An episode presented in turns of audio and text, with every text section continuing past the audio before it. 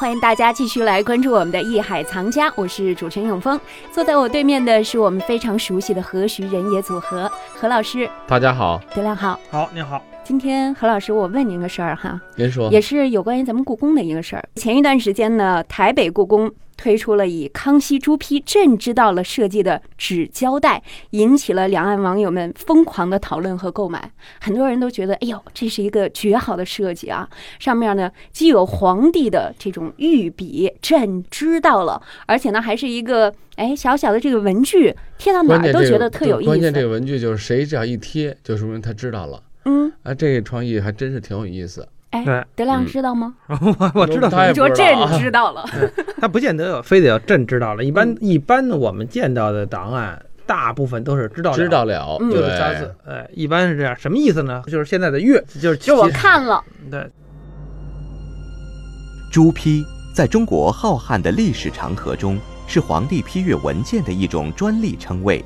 将朱批与奏折放到一起，便有朱批奏折之称，或是朱批谕旨，简称朱批。还有宫中档、知道了、该部知道、该部奏议等称谓。简单的说，就是皇帝在大臣们的奏折报告上用红色墨批阅的旨意。象征着皇帝的至高无上和浩荡皇恩。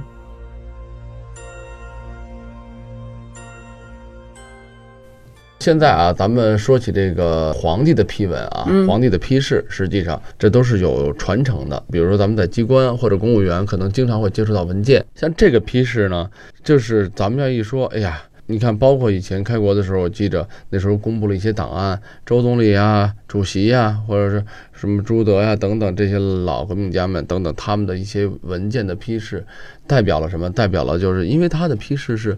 就是让他做决定的，嗯，是他面对的人，并不是所有的说是像文件一样正式。为什么呢？他就是给他的下一级，比如说总理面对着国务院啊，他的底下部委什么的，他需要哪个哪个得干什么事儿，这比较专业性的对口。所以说，他这里面批的东西，第一个就是比较相对来讲，他的公文来说就草率，就就就咱们说了是简洁直接一点儿，对吧？嗯说的文字，但是更能看出来一个人的一种心性啊。呃，一种工作态度啊工作的态度等等啊，嗯所以说，可是咱们看他这种现在的批示，都觉得哎，这个领导真是啊！你看在文件上批，实际上这都是从咱们中国的整个老祖宗的文化中，从历史中传承下来的。就因为皇帝当年他就在批示，哎，您说为什么是猪皮是红颜色的你看呢？这事儿啊，也困扰了我很久啊。为什么呢？因为我就一直在想，为什么要用猪皮？后来我总结了一下啊，嗯我但这是一家言一言堂。第一，皇帝在以前中国的封建社会，皇为贵，对吧？皇帝呢就是天子啊，皇帝的这个颜色，嗯那能跟黄配在一起的，对吧？就是说同样艳丽的，啊不，那绿是那那叫那叫什么对比色，所以一看啊，嗯德亮他不是真真正画画的。对比色什么概念？就是对比，那叫做补色。但是红呢，红的补色是什么呀？哎，它是绿。它这个补色实际上，咱们说补色就是它的相反的那个颜色类似，但是人家这个皇帝要的不是相反，他要的是相近色。哦，什么东西相近啊？黄颜色、明黄色相近，可能就是橙色呀、红色呀。这里面红代表什么？中国的另一个文化传承。嗯，第一，吉庆，对，吉，对我吧们什么？一般红吉灯日笼我呀哎们都用红的，对吧？红又正，啊，这就是又有热情，又有这个热闹啊、喜庆的这个氛围。所以说呢，皇帝好能让皇帝来批，那皇帝批的是什么概念？天子落笔啊，那就是吉人吉字啊，嗯所以他也就要用红颜色。哦哎，这个正红，第一跟黄是一样，也是比较明显的颜色，自然就用冲朱批了。这种文化的延续，一直到了现在，实际上也是一样。很多这个现在的一些领导，包括嗯他的批文，你看有些重点的东西，他都画成。当然是这个时候的，咱们说红色已经是作为醒目的功能了我熟悉的就是老师的批文，啊。老师这为篇什么作文怎么样？怎么样？ 但是老师在给你不及格的时候，他居然也用红颜色。对啊，对，所以呢，这个我我觉得它就是醒目吧，因为这是一个传统的习俗，对，习俗不单是皇上，就是你看过去的那个书，呃，那上面有朱笔的点逗，是吧？对比方点个句号啊，点个逗号啊，完了有时候在旁边画条线呀、都是红的。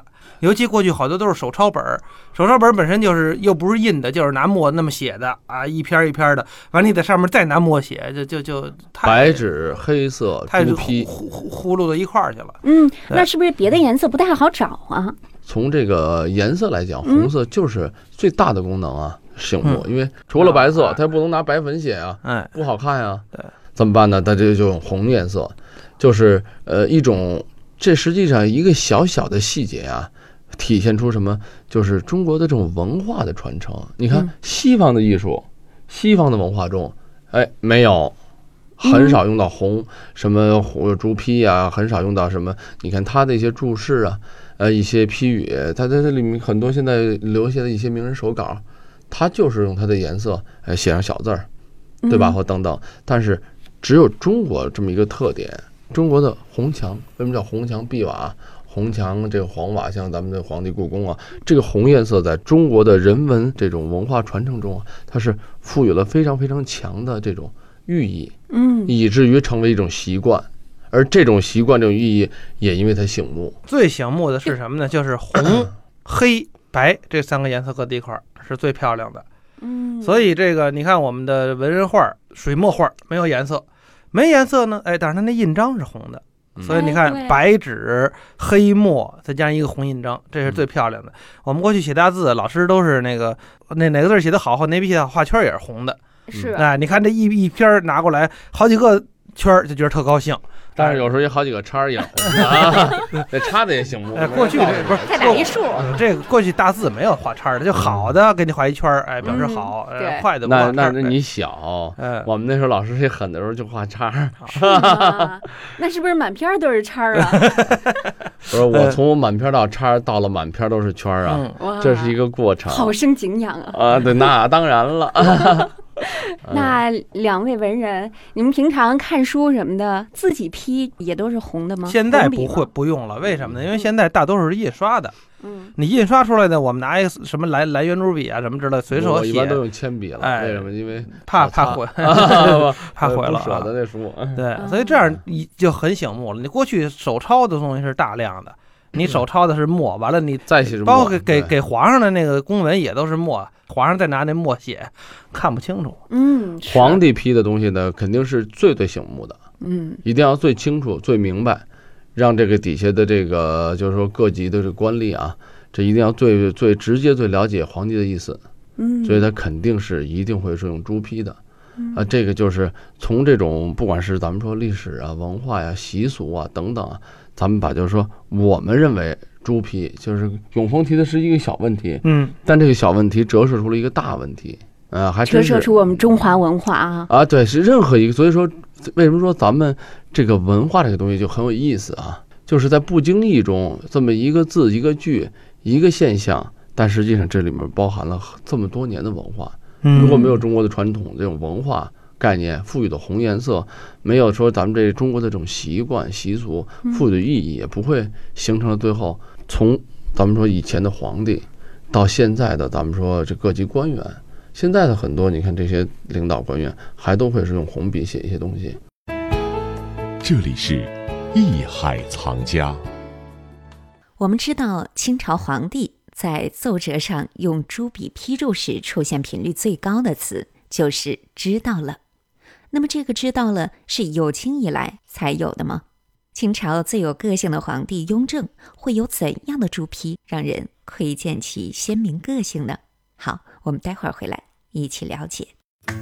本内容由喜马拉雅独家呈现。